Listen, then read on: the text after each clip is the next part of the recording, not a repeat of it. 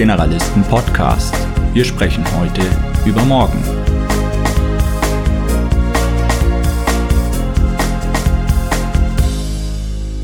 Okay Google, was ist der Generalisten Podcast?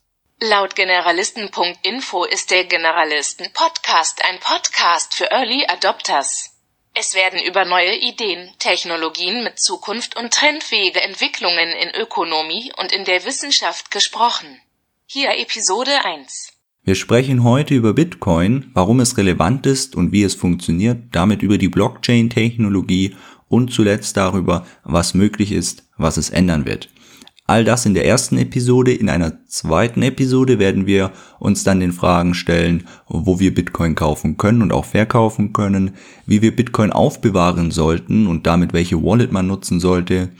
Und ich werde euch noch einiges an Tipps und Tricks an die Hand geben, die ich in den letzten Monaten gesammelt habe. Alle Informationen sowohl aus der ersten als auch von der zweiten Episode werde ich auf der Webseite generalisten.info veröffentlichen und zu jeder Episode zehn Eckpunkte zusammenstellen, die, wie ich finde, die wichtigsten sind und allen Newsletter-Abonnenten zukommen lassen. Warum ist Bitcoin nun überhaupt relevant? Ich denke, es gibt hier zwei Dinge, die wichtig sind. Stellt euch vor, ihr habt ein anfassbares Bild und dieses Bild wollt ihr verkaufen. Ihr findet einen Käufer und er überweist euch Geld und ihr schickt ihm nun dieses Bild. Zu keinem Zeitpunkt habt ihr sowohl Bild als auch das Geld. Nun stellt euch weiter vor, ihr digitalisiert dieses Bild. Ihr macht ein Foto und auch dieses verkauft ihr wieder, ihr bekommt das Geld und ihr verschickt dieses Foto. In dieses Mal allerdings könnt ihr dieses Foto, bevor ihr es verschickt, sehr einfach kopieren und damit mehrfach verkaufen. Das ist natürlich problematisch, denn damit hat das Foto keinen Wert mehr für den Käufer. Noch problematischer wird es, wenn wir uns statt diesem Bild nun ein Geld vorstellen. Wenn wir ein digitales Geld haben wollen, und das soll Bitcoin sein, dann brauchen wir ein Geld, das nicht einfach kopierbar ist. Denn ansonsten kann man es mehrfach ausgeben. Ja, so wie du das Bild mehrfach verkaufen konntest, kannst du dir dieses Geld kopieren und mehrfach ausgeben. Und das darf natürlich nicht sein. Und genau diese Problematik nennt man Double Spending, also das mehrfache Ausgeben. Der zweite Grund, warum Bitcoin entwickelt worden ist, ist vermutlich ein Vertrauensverlust. Man hat das Vertrauen in Banken, in Staaten verloren und nicht umsonst ist Bitcoin vom Pseudonym Satoshi Nakamoto 2008, 2009 entwickelt und vorgestellt worden, nämlich zur selben Zeit wie die Finanzkrise. Auch hier will ich euch wieder ein Beispiel geben. Stellt euch vor, ich besitze ein Stück Land. Und nun kommt ein Dritter und behauptet, dieses Stück Land, das gehöre ihm. Nun muss ich irgendwie nachweisen, dass dieses Stück Land nicht ihm, sondern mir gehört, und heute haben wir auch schon Möglichkeiten, das zu tun. Wir gehen heute aufs Amt und dort könnt ihr euch vorstellen, liegt bildlich gesprochen ein Buch und in dieses Buch wird eingetragen, wem welches Grundstück gehört. Nun liegt heute natürlich kein Buch mehr dort, sondern das Ganze ist digitalisiert. Wir haben eine Datenbank, wir haben ein Register. Und genau das ist, was die Blockchain ist. Die Blockchain ist nichts anderes als ein Register. Allerdings ist dieses Register nicht zentral organisiert von einem Amt, sondern es ist dezentral organisiert. Und es ist deshalb auch öffentlich einsehbar. Nun haben wir natürlich das Problem, dass wir uns auf ein Register einigen können. Denn wenn es von vielen dezentral organisiert werden muss, muss es dennoch einen Konsens geben. Wir müssen uns auf eine Version einigen, denn ansonsten wäre dieses Grundstück immer jemandem anderen überschrieben worden, je nachdem, welche Datenbank man anfragt. Und das kann natürlich nicht sein. Wir müssen uns einigen, wir müssen einen Konsens bilden. Und wie man das macht, das werden wir gleich sehen. Also nochmal zur Verdeutlichung. Dezentral organisiert bedeutet, jeder lädt sich diese Blockchain herunter und dadurch, dass nun jeder diese Datenbank bei sich hat, kann er zu jedem Zeitpunkt schauen, wem was denn zusteht. Und die Magie, die wir jetzt noch nicht verstehen, die wir nachher aber verstehen werden, ist, dass diese Datenbanken, die jeder heruntergeladen hat, dass die sich selbst synchronisieren. Das bedeutet, wenn ich in meinem Buch ja, einen Eintrag vornehme, dann erscheint der auch sofort bei dir, so dass wir immer einen Konsens haben. Wer jetzt da in dieses Buch hineinschreiben kann, auch das werden wir gleich noch besprechen.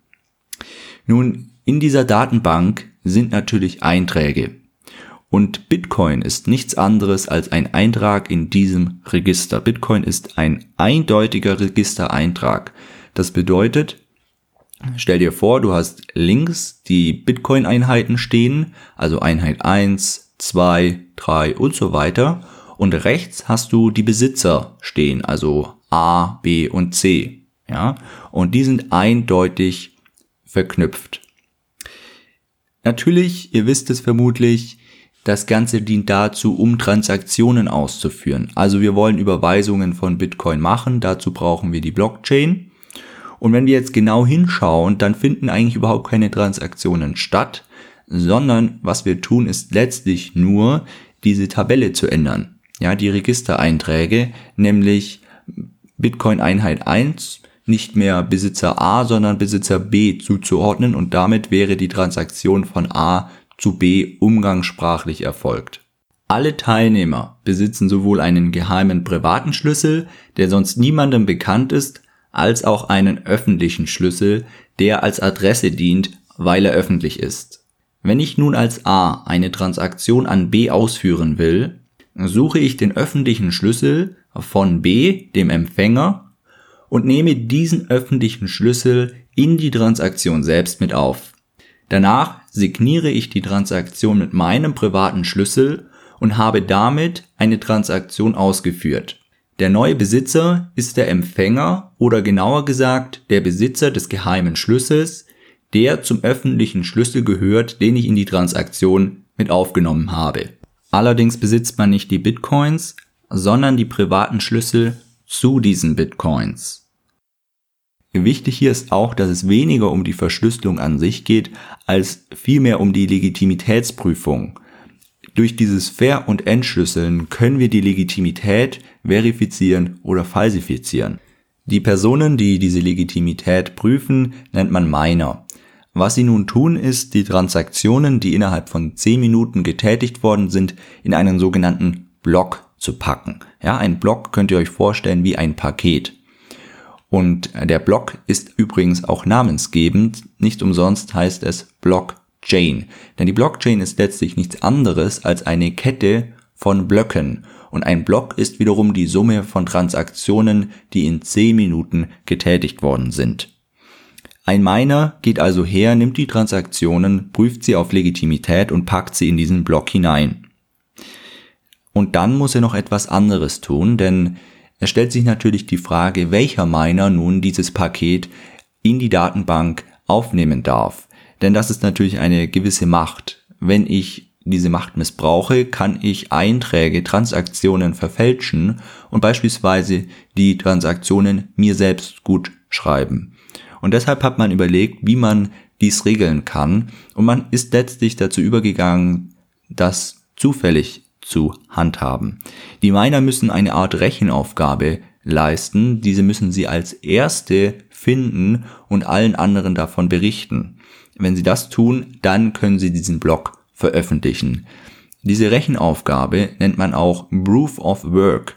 Ja, also sie müssen einen Arbeitsbeweis leisten, sie müssen Rechenleistung aufwenden, um dann diesen Blog auch veröffentlichen zu dürfen. Schauen wir uns an, was genau das bedeutet. Proof of Work. Diese Rechenaufgabe ist eigentlich keine Rechnung, denn sie ist zufällig. Man muss die richtige Kombination finden, um diesen Block veröffentlichen zu können. Bevor ich das nun tue, möchte ich euch erklären, was ein Hash ist. Ein Hash stellt ihr euch am besten vor als ein, ein Wert aus Zahlen, Buchstaben, je nach Format und nun stellt euch mal vor, ihr habt einen Text. Und dieser Text besteht natürlich aus Buchstaben, aus Satzzeichen und so weiter. Und aus diesem Text könnt ihr einen Hashwert bilden. Wie ist jetzt egal, aber wichtig ist, der Hashwert ist unmittelbar abhängig von jedem einzelnen Zeichen, von jedem Satzzeichen in diesem Text. Wenn ihr irgendetwas ändert an diesem Text, habt ihr einen vollkommen anderen Hashwert. Also, aus diesem Text könnt ihr einen Hashwert bilden und ebenso könnt ihr aus den Transaktionen einen Hashwert bilden. In diesem Block sind nämlich einerseits die Transaktionen, aus denen ihr dann einen Hashwert bilden könnt und daneben sind noch im Blockheader verschiedene andere Angaben. Unter anderem ist da eine sogenannte Nonce. Eine Nonce ist nichts anderes als eine Variation. Denn wenn ihr nun den Hash der Transaktionen bildet, dann könnt ihr die Transaktion ja nicht mehr verändern. Das hatten wir ja eben besprochen. Allerdings könnt ihr jetzt nicht hergehen und die Transaktionen durchprobieren, um die richtige Kombination zu finden, um den richtigen Hash zu finden, der genügend klein ist, sondern ihr braucht eine zweite Konstante, damit ihr die Transaktionen unverändert lassen könnt. Also ihr habt den Hash der Transaktion und ihr habt die Nonce, ihr verrechnet beides und erhaltet dann eine Kombination. Die kann richtig oder falsch sein. Wenn sie richtig ist, müsst ihr das allen mitteilen als Miner und dann könnt ihr diesen Block der Blockchain anfügen. Dieser Block verweist dabei mittels Hashwerten im Blockheader auf alle zuvor dagewesenen Transaktionen. Dieser Umstand ist auch namensgebend. Denn Blockchain bedeutet nichts anderes als eine Kette von Blöcken. Um genau zu sein, müsste man sagen, es handelt sich dabei um eine Verkettung von Blöcken, denn ein neuer Block referenziert auf die zuvor dagewesenen. Das ist auch der Grund, warum es so schwierig ist, einen Block bzw. eine Transaktion nachträglich zu ändern. Denn diese Transaktion wird durch alle Transaktionen und alle Blöcke, die folgen, besichert. Ihr tut das übrigens immer an die längste Blockchain. Das ist aber eigentlich nur ungenau, denn es geht hier weniger um die Länge als vielmehr um die Rechenleistung, die aufgewendet worden ist, um diese Blockchain zu erstellen. Wir werden gleich noch darauf zu sprechen kommen, es ist nämlich ein Sicherheitsmerkmal. Aber der einfach halber sagen wir immer die längste Kette. Ich habe das auch bei den zehn Eckpunkten die längste Kette genannt, weil es schlicht einfacher ist.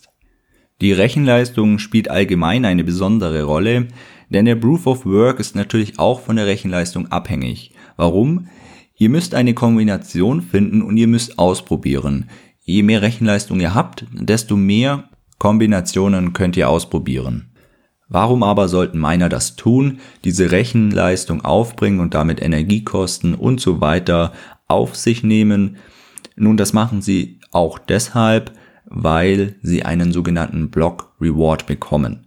Der Block Reward beträgt momentan 12,5 Bitcoin und in drei Jahren, also alle 210.000 Blöcke, äh, wird der Block Reward halbiert, also in drei Jahren ungefähr auf 6,25 Bitcoin. Ja, wir hatten auch schon mal 25 und 50 Bitcoin als Block Reward, aber wie gesagt, alle vier, vier Jahre halbiert sich der Block Reward bis 21 Millionen Bitcoin geschürft sind und existieren, was ungefähr im Jahr 2140 der Fall ist.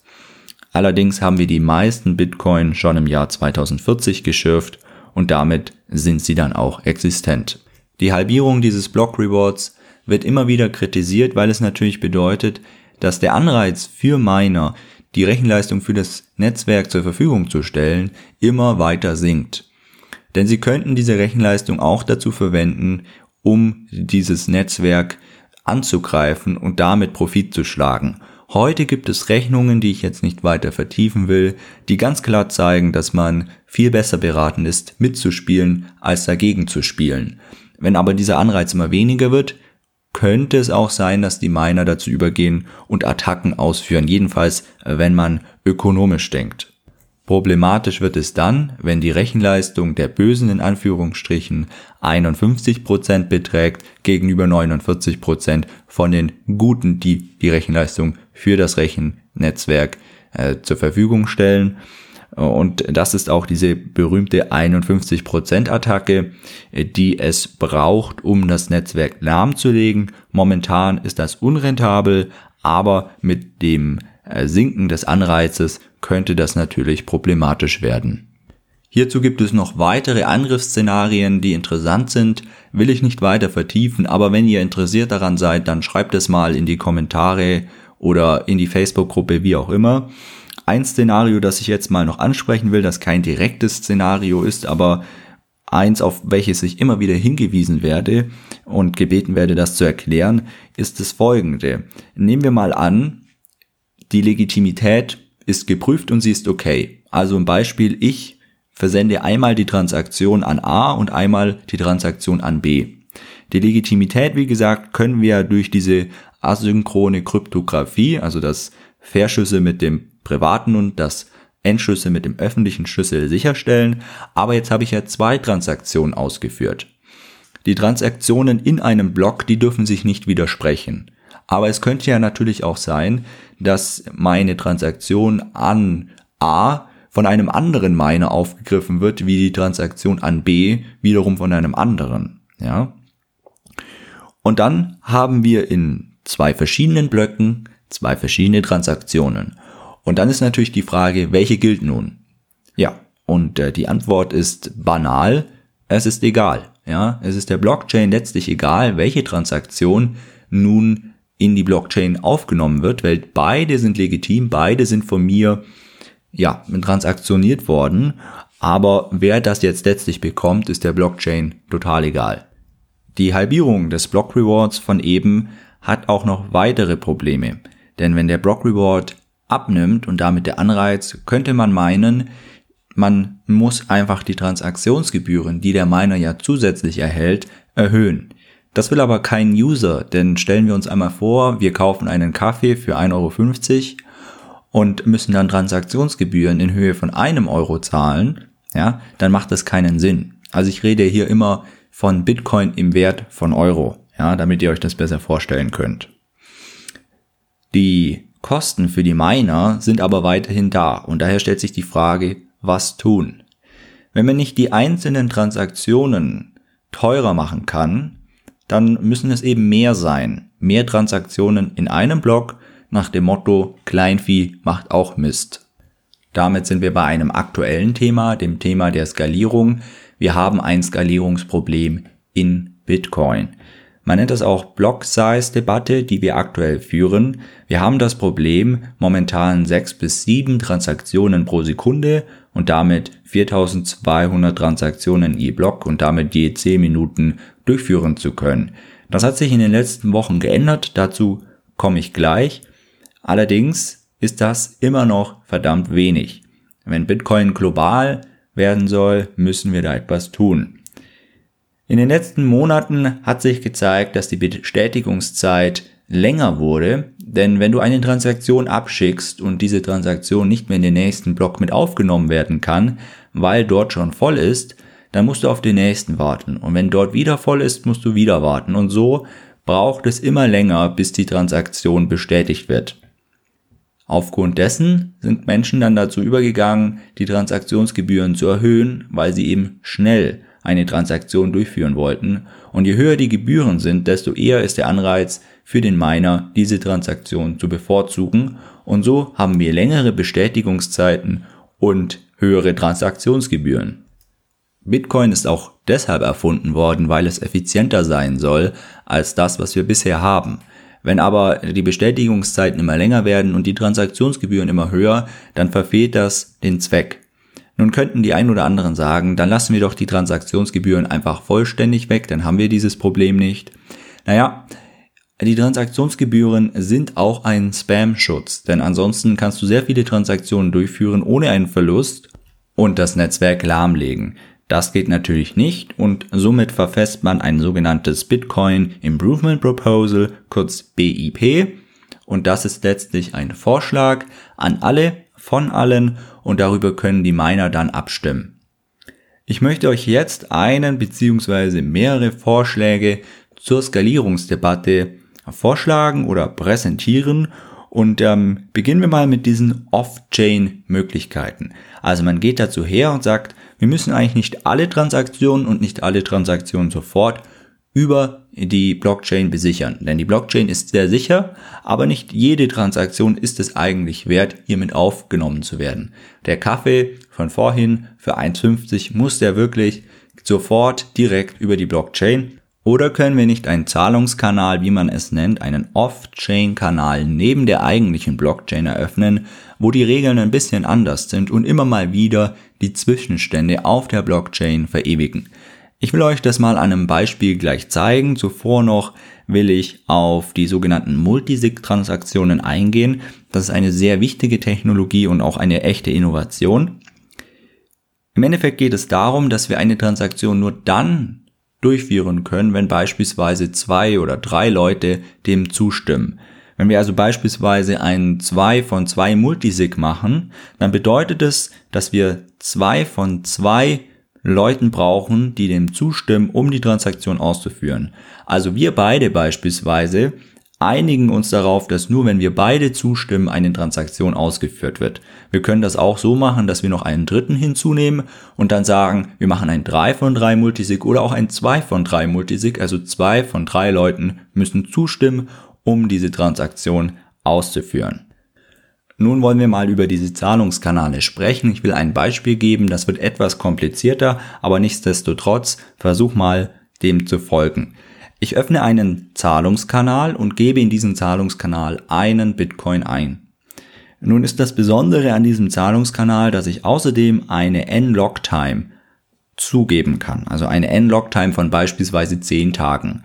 Nach diesen 10 Tagen wird dieser Contract, wir sprechen hier von Hashtime Log Contracts, ausgeführt. Nach 10 Tagen. Das bedeutet, nach 10 Tagen bekomme ich diesen einen Bitcoin einfach wieder zurücküberwiesen was zugegebenermaßen ziemlich sinnlos wäre, denn dann hätte ich es auch bleiben lassen können. Aber jetzt wird's interessant. Wenn wir beispielsweise immer mal wieder Transaktionen ausführen, wir beide, dann gehe ich zu dir und kaufe etwas im Wert von 0,5 Bitcoin. Ich überweise dir dann in diesem Zahlungskanal 0,5 Bitcoin. Du hast 0,5 Bitcoin und ich habe 0,5 Bitcoin. Und dieses Verhältnis das so sehe ich jetzt mit einer neuen N-Log-Time von neun Tagen, sodass dieser Vertrag durchläuft. Bei neun Tagen merkt er, okay, wir haben hier ein Verhältnis zu 0,5 zu 0,5 und dann wird das ausgeführt. Am nächsten Tag vielleicht kaufst du etwas bei mir, ja, beispielsweise in Höhe von 0,2 Bitcoin. Dann überweist du mir diese 0,2 Bitcoin und das neue Verhältnis ist 0,7 Bitcoin für mich und 0,5 Bitcoin für dich. Und dieses Verhältnis versiehst du jetzt wieder mit einer N-Log-Time, aber diesmal von 8 Tagen. Du merkst, wir zählen hier runter und das, was am nächsten ist, also diese 8 Tage ist natürlich schneller da wie 9 und 10, das wird ausgeführt. Also das Verhältnis von 0,7 zu 0,3 Bitcoin wird dann ausgeführt.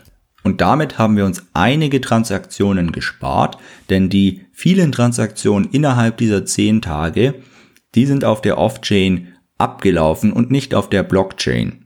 Ja, die Off-Chain muss natürlich nicht den Regeln von einer Blockchain unterliegen. Das heißt, in diesem Zahlungskanal könnten wir zum Beispiel die Transaktionsgebühren abschaffen. Ja, Wichtig ist nur, dass das dann am Ende dieser Zeit auf der Blockchain vermerkt wird. Also im Endeffekt vermerken wir dann auf der Blockchain immer wieder Zwischenstände und können uns damit sehr viele Transaktionen sparen.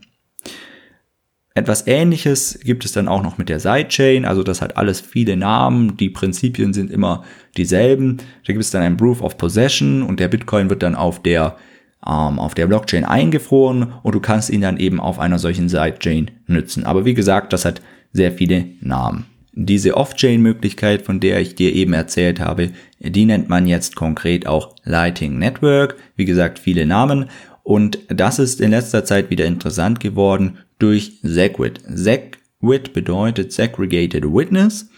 Und das ist auch eine Möglichkeit, um mehr Platz in einem Block zu schaffen, indem man die Signatur, einen Teil, der 60 bis 65 Prozent ausmacht, um zu strukturieren, dadurch die Kapazität zu erhöhen. Also die Kapazität vor Segwit ist 1 MB und die Kapazität nach Segwit ist 2 MB und damit können wir statt 4200 nun 8400 Transaktionen je Block und je 10 Minuten ausführen. Und ähm, bevor ich dir jetzt erzähle, was da in letzter Zeit los war, wenn du dich da schon mit beschäftigst, dann hast du das vielleicht mitbekommen. Ähm, zuvor möchte ich dir noch schnell sagen, was eine Fork ist. Eine Fork zu Deutsch bedeutet Gabel oder Gabelung. Auch hierzu ein Beispiel. Stell dir vor, du hast beispielsweise Word, eine Software, und äh, die muss natürlich immer mal wieder aktualisiert werden. Wenn du das tust, wenn du ein Update durchführst, dann hast du eigentlich genau genommen zwei Versionen, nämlich die alte und die neue. Und manchmal sind beide Versionen kompatibel und manche nicht. Das heißt, äh, wenn du beispielsweise ein neues Textdokument erstellst mit der neuen Version, kann es sein, dass es die alte akzeptiert oder nicht und andersherum genauso. Wenn jetzt die alte Version die neue akzeptiert, dann spricht man von einer Soft Fork. Die kommen immer wieder vor, die sind auch nicht weiter dramatisch. Und eine Hard Fork bedeutet, dass das alte das neue nicht akzeptiert. Das heißt, hier haben wir etwas härteres, eine Hard Fork und aus einer Hard Fork geht meistens auch ein Altcoin hervor. Ein Altcoin bedeutet übrigens nichts anderes als alternativer Coin und alles außer Bitcoin ist ein Altcoin. Ja, also zum Beispiel Ether von Ethereum oder Dash, Monero, Zcash, all das sind Altcoins. Jetzt wieder zu Segwit, Segregated Witness von eben. Hier gab es nämlich Streit. Segwit war eine Möglichkeit, die von den Minern abgestimmt werden musste. Ich hatte ja vorher gesagt, diese BIPs werden von Minern abgestimmt und somit haben die Miner auch über Segwit abgestimmt. Miner sind ja die Leute, die die gesamte Blockchain heruntergeladen haben und dann auch aktiv an der Verifizierung der Legitimität und an der Konsensbildung mitarbeiten.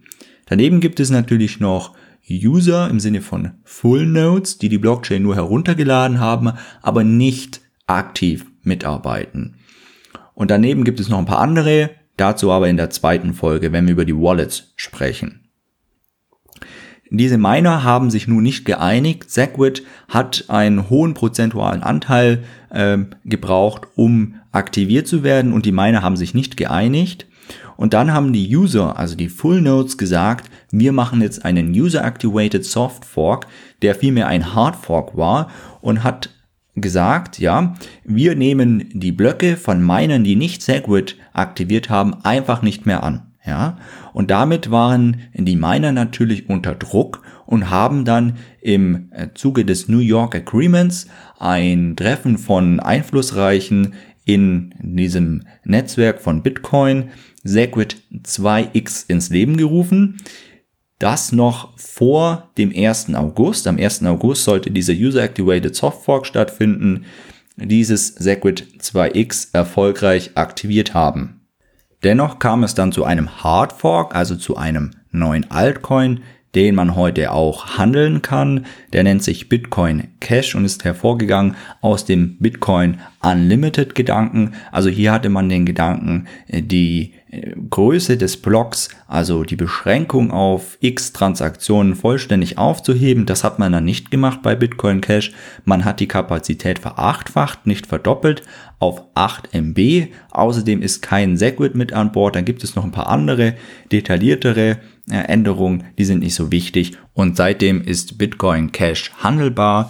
Momentan Anfang Oktober für 305 Euro im Vergleich zu Bitcoin, der momentan bei 3780 Euro steht. Ich werde euch außerdem auf der ähm, Webseite generalisten.info ein paar Links vermerken, damit ihr diese Thematik im Auge behalten könnt, denn im November wird es da nochmal interessant werden. Gut, dann schnauft mal schnell durch. Ich mache schon mal weiter mit dem nächsten Problem, das es noch zu lösen gilt. Das ist die Volatilität. Die Volatilität bedeutet, dass wir starke Kursschwankungen haben im Markt von Bitcoin, aber auch im Markt von Altcoins. Und als Alternative zu Fiat-Währung, also als Geldersatz oder auch als Ergänzung, muss es stabil sein. Ja, denn du kannst nicht morgen aufwachen und das Geld, in dem Fall dann Bitcoin, ist weniger wert. Ja, das darf nicht sein. Geld, in diesem Fall Bitcoin, muss drei Eigenschaften haben. Es muss erstens mal Tauschmittel sein, es muss einen Wertspeicher haben und es muss auch irgendwie rechenbar sein, also eine Recheneinheit darstellen. Und diese Preisvolatilität ist natürlich ein negativer Punkt, was den Wertspeicher betrifft. Denn wir haben auch positive Dinge, wenn es um den Geldspeicher geht, nämlich beispielsweise die Geldmenge. Die Geldmenge ist auf 21 Millionen Stück begrenzt und damit haben wir kein inflationäres System. Die Volatilität ist hier schon wieder was Negatives. Was vielleicht auch noch negativ zu betrachten ist, ist die Vermögensverteilung. Ich will die jetzt hier aber nicht besprechen. Es gibt hierzu Tabellen, die ich auch verlinken werde. Und ähm, hier haben eben 96 Prozent weniger wie ein Bitcoin, aber wenige haben eben vom Anteil der Bitcoin insgesamt sehr viel. Aber wie gesagt, schaut euch da mal die Tabelle an, wenn es euch interessiert. Ansonsten passt das auch.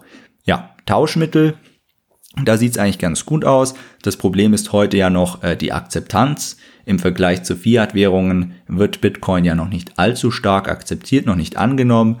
Und hier müssen wir natürlich auch die Skalierungsdebatte lösen. Was die Recheneinheit betrifft, ist es natürlich überhaupt kein Problem. Ein Bitcoin lässt sich unterteilen in eine kleinste Einheit mit Namen Satoshi nach dem Erfinder, nach dem Pseudonym. Und äh, das ist eine Zahl mit einer Null, äh, sieben weitere Nullen und einer Eins dann. Das ist ein Satoshi. Der Wert liegt unter einem Cent und damit sind auch Mikrotransaktionen möglich, äh, zu denen ich nachher noch etwas sagen werde. Etwas, das ich auch immer wieder gefragt werde, ist die Frage nach dem Wert was ist Bitcoin wert, wohin geht die Reise. Und wer jetzt eine absolute Zahl hören will, der wird enttäuscht werden.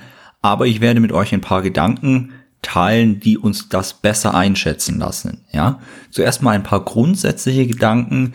Bitcoin, aber auch alles andere ist genau das wert, was eben jemand bereit ist zu zahlen. Wenn also jemand bereit ist, 10.000 Euro für einen Bitcoin zu zahlen, dann ist er das irgendwo auch wert. Habt ihr euch schon mal gefragt, warum Bitcoin so viel mehr wert ist wie ein Altcoin? Denn technologisch sind sie sehr ähnlich. Ein Altcoin ist letztlich eine Kopie von Bitcoin und in manchen Bereichen ist ein Altcoin Bitcoin sogar überlegen. Also die Technologie kann es kaum sein. Aber was ist es dann? Nun, womöglich ist es die Akzeptanz. Bitcoin ist eben der Coin, der akzeptiert wird und andere haben da noch ihre Probleme mit der Akzeptanz. Warum erzähle ich euch das? Nun, es gibt natürlich verschiedene Szenarien, wohin die Reise gehen könnte. Und ich möchte ein paar mit euch teilen. Das eine ist die Idee eines staatlichen Coins. Denn häufig wird ja so getan, als würden Banken und Staaten sich überhaupt nicht dafür interessieren, ja sogar dagegen arbeiten. Aber das ist vermutlich falsch. Banken arbeiten schon lange an einer Möglichkeit, die Blockchain in dem Interbankenmarkt zu integrieren und auch Staaten werden sich dafür interessieren. Nun hat ein Staat natürlich andere Möglichkeiten äh, wie Hinz und Kunz und äh, wenn ein Staat einen Coin, ein Altcoin kreiert, dann kann er für die nötige Akzeptanz sorgen. Beispielsweise indem er das als gesetzliches Zahlungsmittel einführt oder indem er die Steuern damit begleichen lässt. Und damit hat ein solcher Coin die nötige Akzeptanz und könnte Bitcoin auch schwächen, ja, oder sogar verdrängen. Das ist allerdings nur ein Szenario. Es gibt auch noch ein anderes, nämlich die Vorstellung, dass wir ganz viele unterschiedliche Coins haben werden, Bitcoin und viele andere Altcoins und dass sich jeder für sein Lieblingscoin mehr oder weniger entscheiden kann und dass es dann intelligente Schnittstellen gibt, äh, die das Ganze dann regeln und dass wir dann einen Flickenteppich von verschiedenen Altcoins haben. Wie es kommen wird, ich weiß es nicht, aber das sind so ein paar Gedanken, die ich mir gemacht habe. Nach diesen grundsätzlichen Gedanken will ich jetzt etwas konkreter werden. Wir können natürlich auch verschiedene Kennzahlen messen und deren Entwicklung betrachten. Denn wenn wir keinen absoluten Wert beurteilen können, dann können wir ja die Entwicklung beurteilen. Der Bitcoin-Preis hat sich in einem Jahr ungefähr versiebenfacht. Wir hatten vor einem Jahr einen Bitcoin-Preis zwischen 500 und 600 Euro und heute sind wir ungefähr bei 3800 Euro. Also wir haben ungefähr eine Versiebenfachung und nun könnte man hergehen wie ein Milchmädchen und sagen, okay, da müssen sich verschiedene Kennzahlen äh, versiebenfacht haben, damit der Preis und die Versiebenfachung des Preises gerechtfertigt ist. Aber natürlich könnte man auch hergehen und sagen, eine Verdopplung einer Kennzahl würde die Versiebenfachung rechtfertigen. Nun, das hängt von jedem selbst ab. Also, die Akzeptanz von den Nutzern ist natürlich wichtig, aber es ist auch wichtig, wie viele Unternehmen hier mitmachen. Und es sind mehrere hunderttausend Akzeptanzstellen mittlerweile. Wir haben immer mehr und ich werde auch ich denke, bei dieser Episode, aber auch bei der nächsten Episode einen Link reinpacken mit den Akzeptanzstellen in eurer Nähe. Das ist hier eine Karte und da könnt ihr mal schauen, wo in eurem Umfeld sich hier Akzeptanz, Akzeptanzstellen befinden. Wichtig sind natürlich auch die Entwickler. Wir brauchen hier auch ein paar Entwickler, die das vorantreiben und das kann man beispielsweise über die GitHub-Projekte messen. Es sind hier mittlerweile schon ein paar tausend Projekte, die Bitcoin oder auch Blockchain, teilweise auch Altcoins betreffen. Und hier haben wir auf jeden Fall viele Entwickler, die mitarbeiten. Man kann die Wikipedia-Abfragen messen und auch die Medienpräsenz. Subjektiv würde ich sagen, dass es in letzter Zeit sehr gestiegen ist, insbesondere in diesem Jahr. Man kann ähm, auch ganz harte Fakten wie die Hashrate zum Beispiel heranziehen, also die Gesamtrechenleistung, die ja auch ein Signal für Sicherheit ist. Und hier haben wir zum Beispiel 8 Trillionen Hash pro Sekunde. Das ist eine Verachtfachung. Hier hätten wir sogar mehr wie eine Versiebenfachung. Die Anzahl der Wallets können wir natürlich auch messen. Hier hatten wir 2016 ungefähr zwischen 8 und 9 Millionen Wallets und wir haben heute ungefähr 16 Millionen Wallets. Natürlich steht jede Wallet nicht für einen Nutzer, manche haben mehrere. Wie gesagt, im zweiten Teil werden wir das nochmal besprechen. Ihr werdet eine auf dem PC haben und auf dem Mac und auch eine mobil. Also nicht jede Wallet steht hier für einen Benutzer. Und zuletzt noch eine Zahl, die mir ein bisschen Sorgen bereitet. Das sind nämlich die Transaktionen. Es werden nämlich nicht viel mehr Transaktionen ausgeführt, ja, aber wir haben sehr viele Transaktionen, wo eine einmalige Transaktion stattfindet und wo die Beträge dann brach liegen, ja. Und das ist ein Zeichen dafür, dass eben viel Spekulation im Markt ist. Viele kaufen sich äh, Bitcoins und spekulieren dann auf die Wertsteigerung. Und das ist einerseits natürlich legitim, aber andererseits ist das natürlich ein Problem, denn dann ist Bitcoin ein Spekulationsobjekt und eigentlich nicht das, was es sein soll, ein digitales Geld, das ausgegeben wird und das wieder verdient wird. Das ist tatsächlich etwas, das mir Sorgen bereitet, denn solche Situationen hatten wir schon beispielsweise bei der Dotcom-Blase. Und ich möchte jetzt bestimmt nicht zu den Leuten gehören, die jetzt alles verteufeln, aber ich finde schon, dass man die Probleme ansprechen muss, um sie dann auch lösen zu können. Ich selbst besitze auch Bitcoin, ich beschäftige mich schon lange damit und bisher hat Bitcoin auch jede Krise überstanden. So ehrlich muss man auch sein. Aber wie gesagt, ich möchte hier etwas tiefer blicken, als man das üblicherweise tut und auch die Probleme ansprechen. Gut, das war jetzt äh, der erste Teil, nein, der zweite Teil und ich will jetzt noch mit euch, trotz dessen, dass wir schon lange sprechen, über mögliche Anwendungen sprechen, die die Blockchain außerhalb des Monetären noch erlaubt. Um zu verstehen, was ich meine, wenn ich davon spreche, Anwendungen für die Blockchain zu entwickeln, kann man sich die Historie und die Entwicklung des Internets einmal anschauen. Das Internet an sich besteht aus mehreren Schichten und jede Schicht hat eigene Aufgaben, eigene Zuständigkeiten und nur durch deren Verbindung entsteht das Internet, wie wir es heute kennen. Anfangs war das Internet sehr viel weniger, wie wir es heute kennen und bestand insbesondere aus der Vermittlung und dem Transport von Informationen oder in anderen Worten aus den Protokollen TCP und IP. Erst später hatte man dann Anwendungen auf diese Schichten gesetzt und das Internet ist zu dem geworden, wie wir es heute kennen. Und ebenso kann und wird es auch mit der Blockchain passieren. Anwendungen wie beispielsweise für das Internet of Things. Denn wir sprechen heute häufig davon, dass Dinge miteinander kommunizieren, aber sie müssen natürlich auch Transaktionen austauschen können.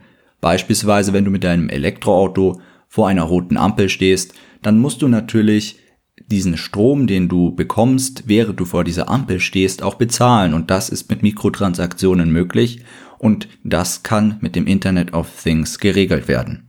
Andere Anwendungen sind natürlich auch die Sharing Economy. Hier ist natürlich auch klar, dass wir so etwas Dezentrales benötigen, wie die Blockchain. Man kann natürlich auch die Dinge, die bisher da waren, einfach mit einer Blockchain äh, ermöglichen, beispielsweise Wahlen oder auch verschiedene Marktplätze, die dezentral organisiert werden sollen. Dazu werde ich dann auch noch in der zweiten Episode etwas sagen. Das Thema der Mikrotransaktion ist hier noch interessant, gerade dann, wenn es darum geht, qualitative Inhalte zu finanzieren, denn wir können natürlich Mikrotransaktionen, die teilweise unter einem Cent liegen, dezentral und selbstautomatisiert für den Ersteller von Inhalten zur Verfügung stellen, kleine Beträge, die der Einzelne nicht merkt, aber durch die Masse eben dann ein, ein, eine gute Finanzierung darstellen. Das Thema Crowdfunding ist insgesamt auch ein Thema in dieser Szene. Und dann sind wir auch schon beim Thema ICOs, also bei Initial Coin Offerings und Token Sales, die momentan in aller Munde sind. Ich selbst habe das noch nicht gemacht, deshalb will ich hier auch nicht viel drüber sagen. Ich bin mir auch noch nicht so sicher, ob das so toll ist, was da abläuft und sie werden vermutlich jetzt dann auch mehr und mehr reguliert werden. Das haben wir in letzter Zeit insbesondere in China zu spüren bekommen. Hier denkt man auch darüber nach, das zu verbieten. aber zum jetzigen Zeitpunkt weiß man noch nicht, wie China damit umgeht. Sollte sich hier noch etwas ergeben, äh, werde ich euch darüber informieren und ansonsten könnt ihr natürlich auch den Leuten folgen, die ich in der nächsten Episode empfehlen werde, wenn es darum geht, aktuelle Informationen zu erhalten. All die Anwendungen, von denen ich eben sprach, haben ein paar Gemeinsamkeiten. Es gibt da so einen roten Faden. Wenn man die kennt, kann man sich noch sehr viel mehr Vorstellungen machen, was denn möglich ist. Und natürlich gibt es noch so viel mehr, das ich jetzt nicht erwähnt habe. Beginnen wir mit dem Proof of Existence. Man kann in diese Blockchain natürlich die Bitcoins hineinpacken, man kann aber auch andere Inhalte hier verewigen. Erinnert euch an diesen Hash. Ich hatte gesagt, stellt euch ein Stück Papier vor, das beschrieben ist mit einem Text. Und dieser Text kann beispielsweise eine wissenschaftliche Entdeckung sein. Und nun müsst ihr irgendwie nachweisen, dass ihr die Ersten wart, die diese Entdeckung gemacht haben. Und aus diesem Text könnt ihr nun einen Hash-Wert generieren. Dieser Hash-Wert, wie schon gesagt, ist abhängig von jedem einzelnen Zeichen, von jedem Satzzeichen. Das bedeutet, ihr könnt diesen Inhalt in einen Hashwert packen und diesen auf der Blockchain verewigen. Alles, was ihr tut, wird auch mit einem Zeitstempel auf der Blockchain vermerkt. Das ist eine Angabe im Blockheader, von dem wir schon sprachen. Wie gesagt, hier der Zeitstempel, also könnt ihr nachweisen, dieser Hashwert hat zu einer bestimmten Zeit in der Blockchain existiert und könnt damit sagen, ich war der Erste, wenn ihr der Erste wart. Das Schöne dabei ist auch noch, dass ihr nicht die eigentliche wissenschaftliche Entdeckung selbst, in der Blockchain verewigen müsst, sondern diesen Hashwert. Und da der Hashwert von jedem einzelnen Zeichen abhängig ist, kann man diesen Hashwert auch nicht einfach so generieren, denn man bräuchte genau den gleichen Text mit jedem Zeichen, mit jedem Satzzeichen. Ja? Und damit könnt ihr beispielsweise jetzt nachweisen, dass ihr der Entdecker dieser wissenschaftlichen Entdeckung seid. Der Hashwert garantiert uns außerdem, dass der Inhalt bzw. der Hashwert nachträglich nicht geändert werden kann. Die Blockchain verhindert, dass der Hashwert nachträglich geändert werden kann und der Hashwert ist ja von jedem einzelnen Zeichen, von jedem einzelnen Satzzeichen abhängig. Das bedeutet, wenn ich nachträglich den Inhalt dieser wissenschaftlichen Entdeckung beispielsweise ändern würde, dann hätte ich einen anderen Hashwert und dieser wäre nicht auf der Blockchain. Ja, bei dieser wissenschaftlichen Entdeckung ist das natürlich das eine. Man könnte aber auch beispielsweise sagen, dass man, was weiß ich, Lagerbestände oder auch ein Grundstückregister damit absichert und man kann nachträglich diese Eintragungen nicht mehr ändern. Diese Nachweise sind außerdem auch authentisch. Man könnte beispielsweise einen öffentlichen Schlüssel einer Organisation oder einer Universität mit einem Zertifikat verknüpfen und damit zweifelsfrei feststellen lassen, dass ein Zertifikat von einer Universität ausgegeben worden ist und nicht gefälscht ist. Ja, also das betrifft alles Nachweise. Ich hoffe, das ist klar geworden. Jetzt kommen wir noch zu etwas anderem Interessanten, das viele Namen hat. Ich benutze jetzt einfach mal Colored Coins, weil es die Idee ganz schön in Worte packt. Colored Coins, eingefärbte Coins, beschreibt die Idee, dass man Coins mit bestimmten Merkmalen versieht. Also beispielsweise könnte ein Coin auch eine Aktie repräsentieren. Eine Aktie oder auch physische Werte, zu denen wir gleich kommen, kann natürlich jetzt nicht so gehandelt werden äh, wie, wie ein Coin, ja, weil man kann das nicht in die Blockchain integrieren, ja, das ist damit nicht kompatibel. Es ist nicht digital verfügbar. Und deshalb benutzt man dann einen Coin als Crypto-Asset, also als, als Wert, einen, einen Kryptowert und handelt diesen Coin stellvertretend für die Aktie. Nun haben wir hier natürlich noch einige Probleme. Man muss den Coin und die Aktie irgendwie miteinander verbinden, um immer dieselben Informationen zu haben. Man muss die Besitzer der Aktie identifizieren, um ihnen den Coin zukommen zu lassen. Die Coins an sich, also Bitcoin beispielsweise, wäre dann nicht mehr homogen, sie wären nicht mehr gleich und damit nicht mehr austauschbar, aber das könnte man beispielsweise über Sidechains lösen, wie man das teilweise schon tut. Und ein Problem, das ich auch noch sehe, sind sogenannte Derivate. Also dass dieser Colored Coin dann ähnlich wie Derivate funktioniert, dass der Wert nur abgeleitet ist und ähm, diese Derivate waren auch mitverantwortlich äh, für die letzte Finanzkrise. Ähnliches Prinzip, anderer Name, wenn es um physische Werte geht, die in einem Bitcoin beispielsweise abgebildet werden sollen, dann nennt man das Smart Property. Hier ist es natürlich problematisch, dass man äh, ja diesen nicht digitalen physischen Wert mit dem Coin irgendwie verknüpft, ja. Das heißt, dieser physische Wert darf nur nutzbar sein, wenn man beispielsweise der Besitzer dieses Coins ist. Und wie man das anstellt, ist nicht allzu leicht. Ein Unternehmen, das das beispielsweise macht, ist Slocket. Die stellen Schlösser her, intelligente Schlösser. Und äh, damit könnt ihr dann beispielsweise eure Airbnb-Wohnung versehen. Und wenn ihr das macht, dann kann jemand, der sich hier diese Wohnung gemietet hat, mit dem Smartphone kommen und wenn der einen bestimmten Token hat, dann öffnet sich die Tür und ihr äh, könnt das Zimmer dann betreten. Also das wäre beispielsweise eine solche Smart Property Verknüpfung. Etwas, von dem die meisten vermutlich auch schon gehört haben, sind sogenannte Smart Contracts.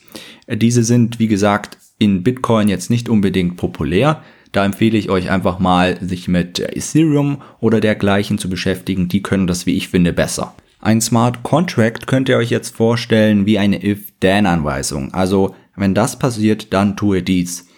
If-Then. Kennen die meisten vermutlich.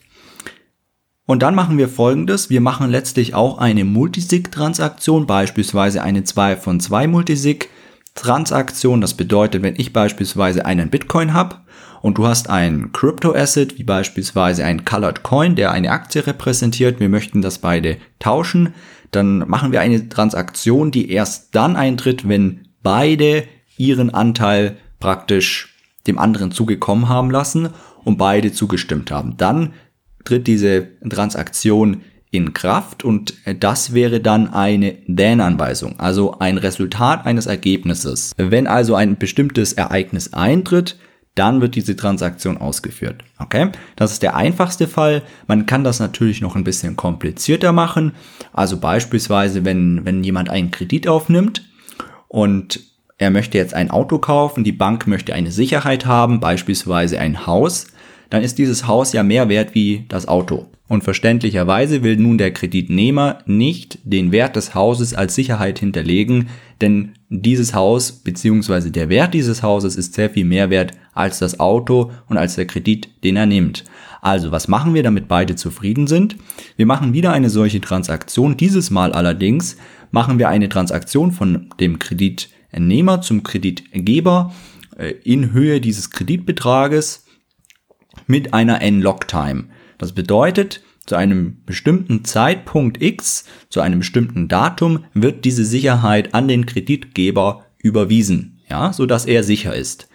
Gleichzeitig kann aber der Kreditnehmer bis zu diesem Datum, das vereinbart wurde, den Kredit Stück für Stück zurückzahlen. Wenn er das tut, dann wird die Transaktion zu diesem bestimmten Datum mit der bestimmten N-Log-Time nicht ausgeführt, denn er hat den Kredit dem Kreditgeber vollständig zurücküberwiesen und damit muss die Sicherheit nicht überwiesen werden. Wenn er das nicht tut, dann wird dem Kreditgeber die Sicherheit natürlich überwiesen. Damit haben beide das, was sie wollen. Das letzte, was ich nur noch ansprechen möchte, sind sogenannte Oracles. Wir haben häufig die Situation, dass wir externe Zustände, also beispielsweise Sportereignisse oder Börsenkurse, in solchen Smart Contracts behandeln wollen.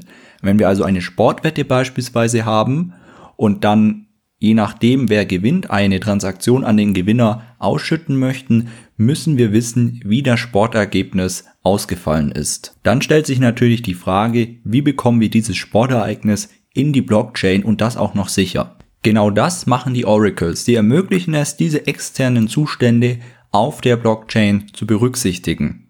Allerdings sind die zentral organisiert und das ist ein Problem. Sie können natürlich auch falsche Informationen vermitteln oder auch nicht erreichbar sein. Ja, das ist ja auch möglich. Sie können auch korrumpiert werden. Und deshalb müssen wir es schaffen, diese externen Zustände zu berücksichtigen, ohne diese Probleme hier unbeachtet zu lassen. Auch hier kommen wieder Multisig-Transaktionen zum Einsatz von drei Beteiligten. Zwei davon müssen zustimmen. Das heißt, wir haben ein 2 von 3 Multisig. Wir haben erstens einen Mensch A, zweitens einen Mensch B und drittens ein Oracle. Und nehmen wir mal an, wir haben jetzt eine Sportwette. Alle drei informieren äh, die Blockchain in Anführungsstrichen über das Ergebnis. Und es könnte ja sein, dass einer von diesen beiden Menschen ein falsches Ergebnis liefert, weil er verloren hat. Dann gibt es das Oracle, da zwei zustimmen müssen, werden zwei genügen, um diese Transaktion an den Gewinnern dann auszulösen. Um das noch sicherer zu machen, können wir auch ein 8 von 15 Multisig machen, indem wir zwei Menschen haben. Jeder von ihnen hat vier Stimmen in Anführungszeichen, vier Schlüssel und dann gibt es noch sieben Oracles mit je einem Schlüssel. Das heißt, wir sind sehr viel sicherer. Wenn jetzt die sieben Oracles einen Fehler machen, dann können sich die Menschen gemeinsam immer noch durchsetzen, weil sie zusammen acht Stimmen haben von 15 und acht von 15 Transaktionen ausreichen, um die Oracles zu überstimmen. Soweit, so gut. Ich hoffe, das war nicht allzu viele Informationen. Ich werde die Infos auch nochmal in 10 Punkte zusammenfassen und allen Newsletter-Abonnenten schicken, wie ich das schon erwähnt hatte. Den Newsletter abonniert ihr auf der Webseite Generalisten Info und ansonsten würde ich euch auch noch anbieten, falls Fragen auftauchen, einfach in der Facebook-Gruppe Generalisten bei Twitter oder auch bei Soundcloud, bei iTunes die Fragen zu stellen und ich werde versuchen, sie euch zu beantworten. Ich würde mich außerdem über Feedback freuen und auch über die ein oder andere Bewertung und ansonsten würde ich sagen, sehen wir uns zur nächsten Episode in zwei Wochen. Bis dahin.